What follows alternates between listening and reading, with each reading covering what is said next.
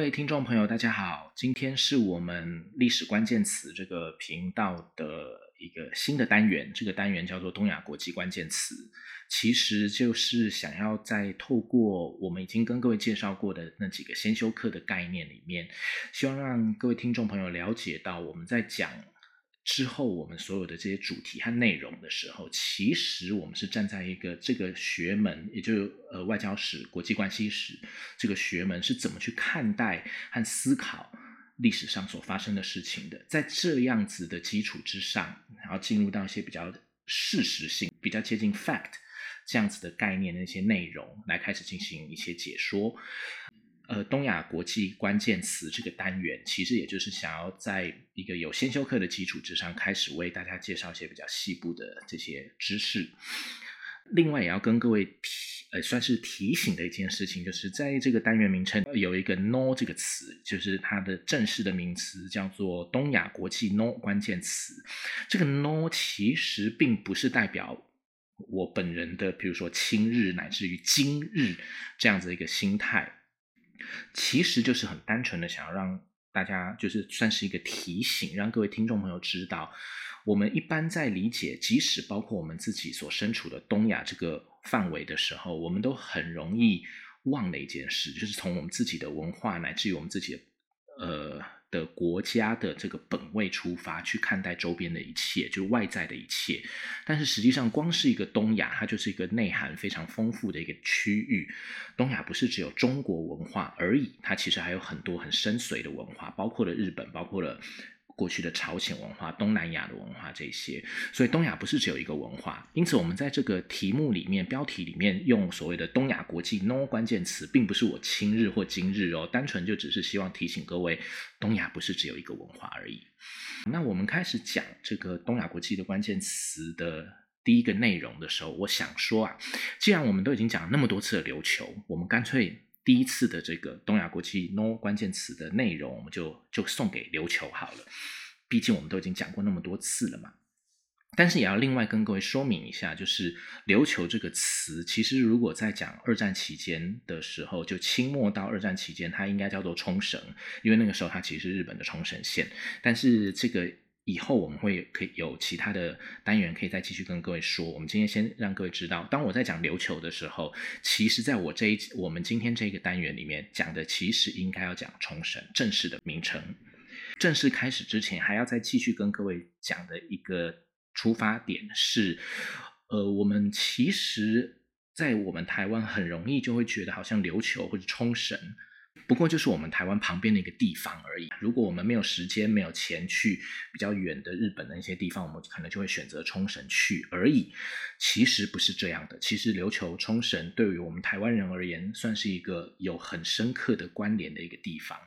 从历史上来看，其实琉球和台湾的关系可以说是休戚相关。事实上，包括我们台湾的历史，在很大的、在一定的程度上，其实都是跟比琉球彼此牵动着的。尤其是另外琉球问题，其实它牵连范围也很广。只是我们今天在这一讲里面，我们没有办法讲太多。以后我们会陆陆续续有很多跟这些相关以及延伸出去的一些内容，都会跟各位介绍。我们今天就只讲，就是为什么它会牵动二战之后的东亚局势这个部分就好了。所以，我们现在就来正式开始我们今天这个内容。在围堵在亚洲那一讲好物推荐围堵在亚洲那一个单元里面，我曾经跟各位说过，就是美国曾经有跟中国表示过愿意把所谓的琉球，就那时候还叫冲绳，在战后的时候归还给中国。但是呢，在美国他去打冲绳之后，他就再也没有提过这件事情了。所以，这个事情是我们今天这一讲一个很重要一个出发的一个。背景，这个背景就是为什么呃，美国在打冲绳之后，就再也不说要把琉球还给中国的这件事情呢？其实这跟各位可能听过的一个美军在二战太平洋战场上的一个跳岛战略这个概念有关。那也因为这个跳岛，所以也影响到台湾跟琉球彼此之间出现我刚刚所谓的休戚相关这样子的关联性。这个如果各位记得的话，可能会知道。非常有名的将领麦克阿瑟曾曾经讲过一句话，叫做“我将再回来 ”，I shall return。这句话的背景是在他在被日本击败之后离开菲律宾的时候，他跟菲律宾人是承诺的这个这个说法。那从这个。麦克阿瑟他说了 "I shall return"，然后到后来的美国打冲绳这段时间，其实发生了很多事情，在整个东亚局势涉及到美国、日本在战争上的这个调整和阴影的时候，就有很多值得说的事情。因为后来我们就知道，从现在我们回去看，我们就知道麦克阿瑟最后是选择了打菲律宾，跳过了台湾去攻打琉球。那在这样的状况，其实我们就会知道。某种程度上可以说，台湾算是逃过一劫，但是琉球却遭到算是池鱼之殃啊。总而言之，就是台湾跟琉球在就在这样的一个战略选择之下，有了不同的命运。可是我们必须要先让各位知道，事实上，台湾在当时的时候。是有可能被美军直接攻击的，因为早在一九四四年三月的时候，那个时候其实，在美军的规划里面，他就打算打台湾了。他的那个规划叫做 Operation Causeway，那个 Causeway 就是如果各位去过香港铜锣湾的话，就是那个 Causeway Way 那个那个那个 Causeway。中文里面我们常常把它叫做提刀或提路计划。总而言之，它就是 Operation Causeway。这是在一九四四年三月的时候，美军就是这么打算要进行的一个呃军事行动。但是 Operation Causeway 最后是没有被执行的，它被放弃了。被放弃有很多很多理由啦，其中一个很关键的理由就是台湾其实真的太大了，所以在这么大的一个地方之下，它即使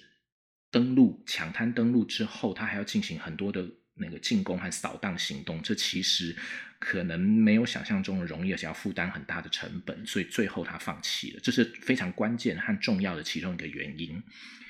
但是也因为 Operation Causeway 被放弃了之后，那接下来要怎么样去攻打日本其他的地方？要尤其要攻进日本本土呢？在这个时候，呃，应该说，在一九四五年的四月的时候，就有一个。我刚所说，琉球就遭到池鱼之殃，就是当 Operation Causeway 停止之后，美美军就决定要去打冲绳，而打冲绳这个行动叫做 Operation Iceberg 冰山行动。在这个呃 Operation Iceberg 这个行动之后，就本来在 Operation Causeway 里面被编成要去攻打台湾的这支部队，他就在这样子的状况下改。改编成为要去攻打冲绳的部队，可是这场战役其实打对美军而言打得相当的辛苦，尤其更重要的是，当时原本呃去攻击、预备要攻击琉球的这支部队、冲绳的这支部队的美，他的那个指挥官 Buckner Junior 小巴克纳，在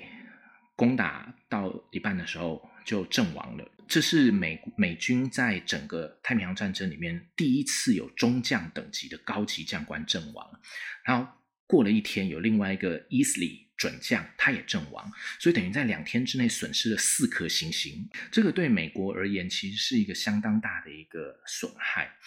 啊，讲到这个小巴克纳，其实也可以跟各位讲一个，就是历史真的有时候很捉弄人，因为在最早的时候。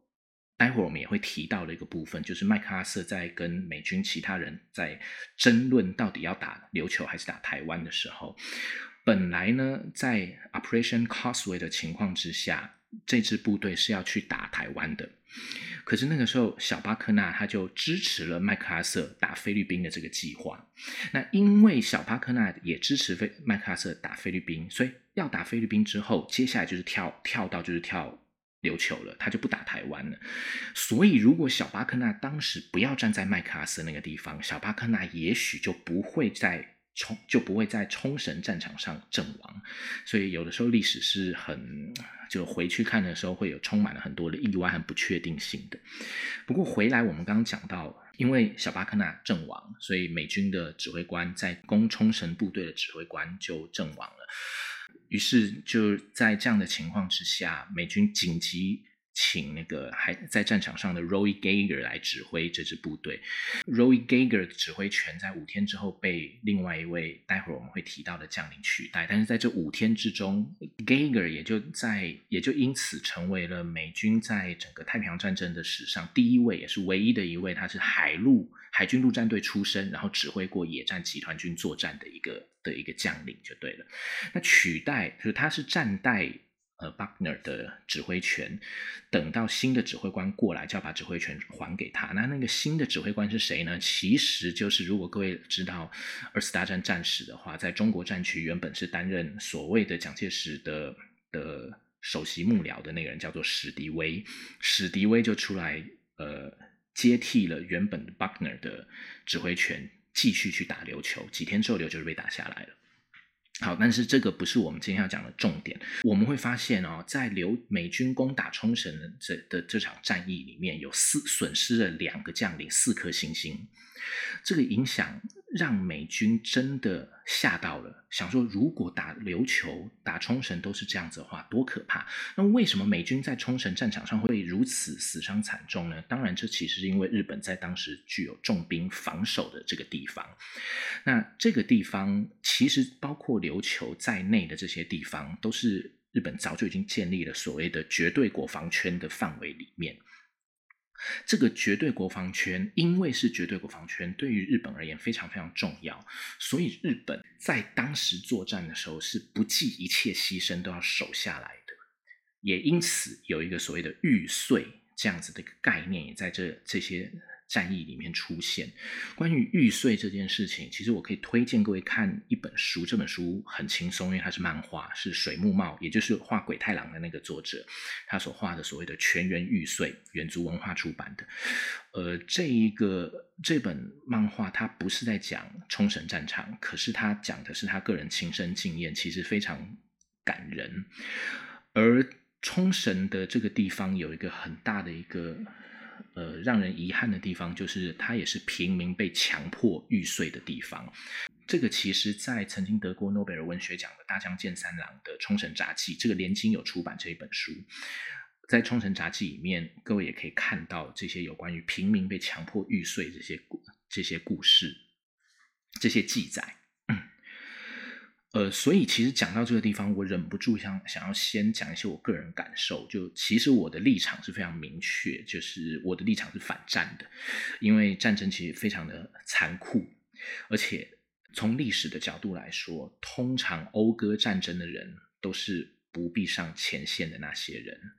所以我一直都认为战争是我们一定要努力避免的一种行为。虽然我们承认从历史的角度来说，战争是一种必要的恶。但是我们没有必要，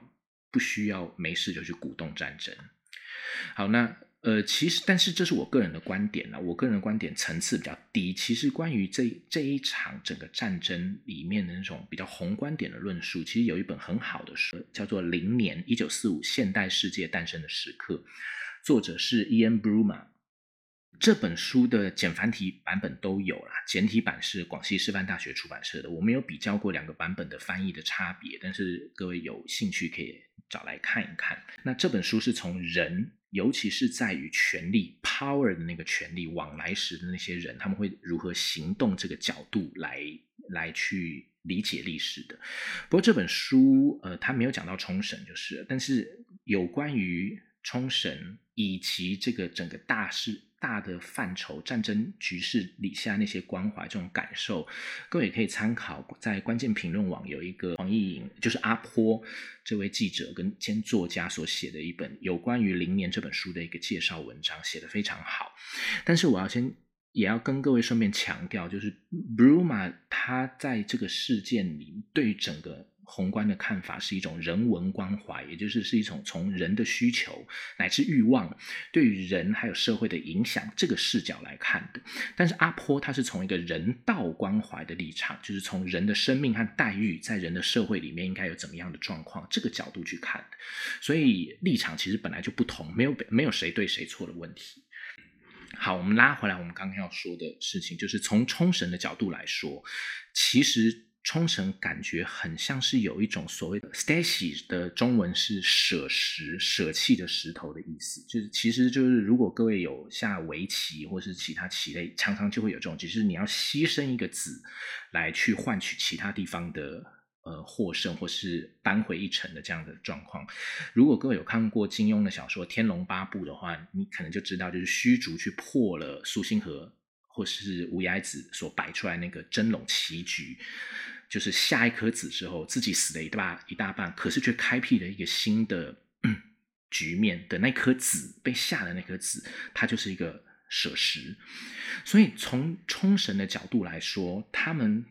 被卷进了战争里面，被美国的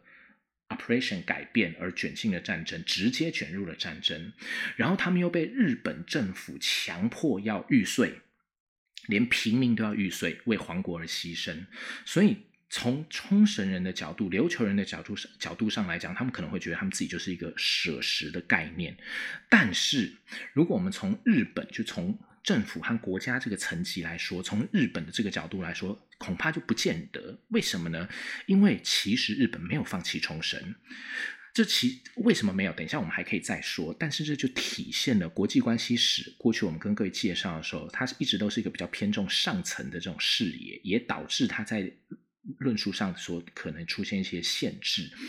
那为了要把这些限制弥补，像我刚刚所跟各位介绍《零年》这样的书，其实就是一个呃扩充乃至于补充国际关系史视野。比较不足的地方的那些的研究，所以其实大家是各有所长的。好，那我们刚刚就说到了，就是对日本而言，日本其实并没有放弃冲绳，为什么呢？因为我们刚刚也提到所谓的绝对国防圈，绝对国防圈这种东西，它包括事实上它包括了马来亚群岛、呃巴布亚纽几内、今天的巴布亚纽几内亚、帛琉啊、关岛啊、塞班岛啊这些地方，所以。就算我们说日本它没有放弃琉球或冲绳，但是也因为它毕竟因为这些地方毕竟被日本纳入了所谓的绝对国防圈，但是这顶多也只是表示日本它重兵防守了这些它很重视的地方，但是这并不表示他心里真的认可和亲近这些地方，他的目的可能就只是为了保护日本本土而已。所以这样子的差感受上的差别和定位上的差别，导致一直到今天，可能连包括冲绳人自己都还是有次等国民的感觉的理由所在。好，但是从国际关系史的视角，我们还是要说，日本官方它毕竟它的的确确有保护冲绳人民的措施。在一九四四年六月九号塞班岛丢掉之后，这是北马里亚纳群岛里面一个非常非常重要的一个根据地，也是绝对国防权之一。的一个地方，在塞班岛丢掉之后，没隔几天，七月出头，日本就开始准备要撤出冲绳的老人和小孩了。也因为日本有了这样的行动，所以在一九四四年八月二号二十二号就出发生了所谓的对马丸事件。这个很让人遗憾的事情。今天如果各位有去过那霸的话，你可能就会看过那霸那边有参观过那霸那边有个叫做对马丸纪念馆的。这个以后有机会我们也可以说。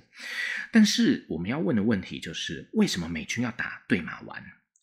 因为啊，我们之前所提到 Operation Causeway 打台湾的这个计划，在塞塞班岛被攻陷、被美军攻陷之后，基本上就失去价值了。因为原本之所以要打台湾的很重要的原因，是在于美军希望能够利用台湾跟日本本土的距离，还有台湾本来就拥有的基地，来进。来部署 B 二十九轰炸机，然后透过 B 二十九轰炸机去攻击日本本土，这是本来 Operation Causeway 很重要一个战略目标。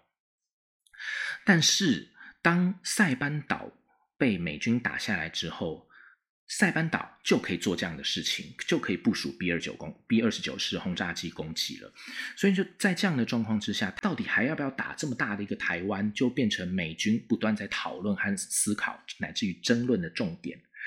所以一直到一九四四年十月三号，就差不多已经过了超接近半年的时间。这时候 JCS 参谋首长联席会议才决定攻击菲律宾。打菲律宾，那在这一段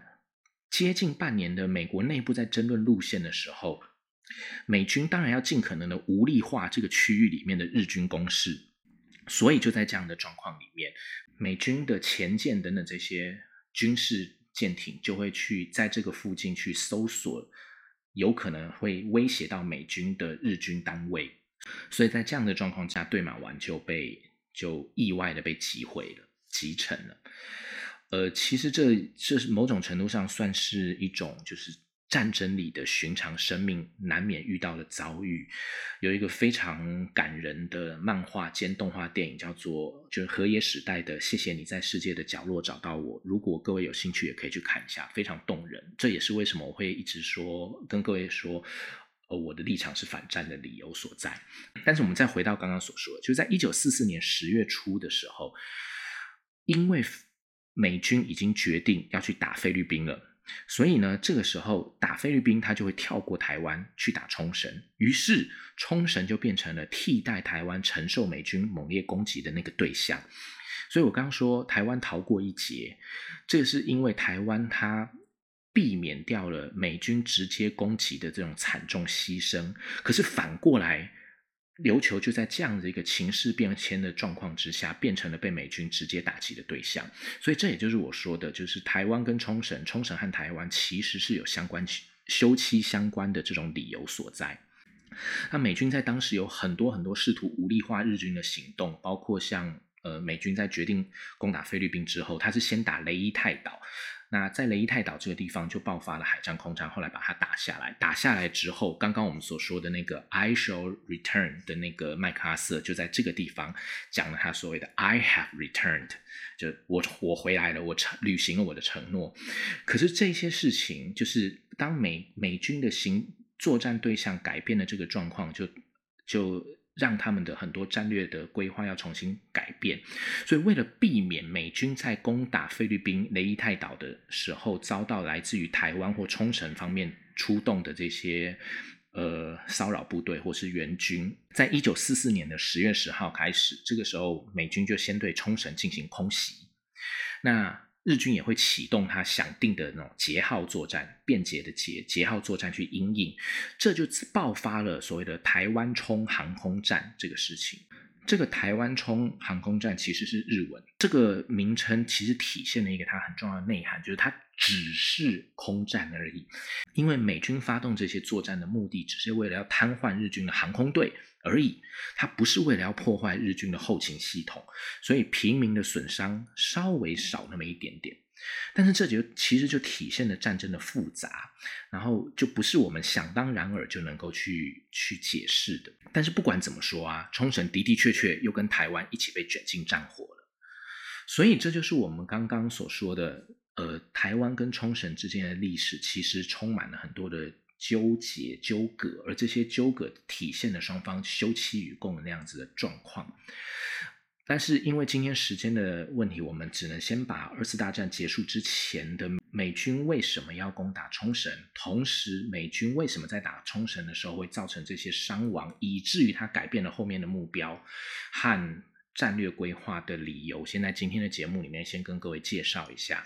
我们重要的、主要要提强调的地方是，就是二战后期的时候的冲绳或琉球如何受到战争的影响。